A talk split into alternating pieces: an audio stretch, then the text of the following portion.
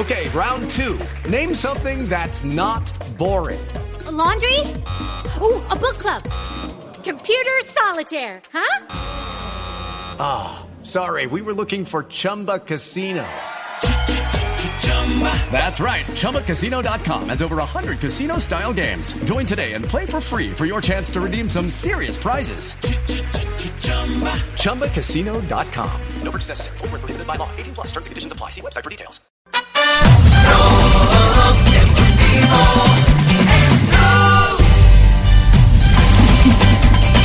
Bueno, y ahora sí tenemos la respuesta a la pregunta de reglamento, Rafael. Sí, ante la, ¡Cójame el pito!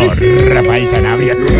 Ay, rapidita, el fin de semana. ante la pregunta del día de hoy, en un partido de la Di Mayor transcurridos 15 minutos, o sea, un partido profesional, puede ser en cualquier país, que no notan que no hay banderines de esquina y el partido se encuentra uno por uno. ¿Qué se hace? A, se colocan y continúa el juego. B, se termina el juego. C, no es válido lo jugado. Y D, pierde el equipo local. No sé cómo irán las eh, la respuestas. C. 1139 votos. Hay algunos comentarios de oyentes. No es válido lo jugado. Sin banderine no se puede jugar. Eh, Prowler. Eh, Anderson eh, Lázaro Incher Jr. dice no es válido lo jugado. Y Julián Berrío dice legalmente no sé, pero estamos en Colombia y nosotros los macondianos nos traman con cualquier cosa.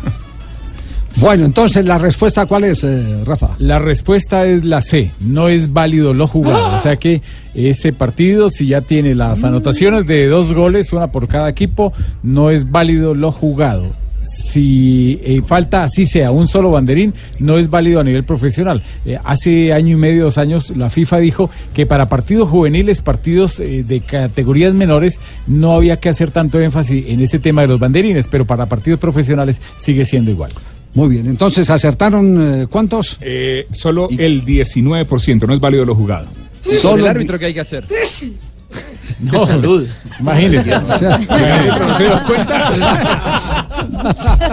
357.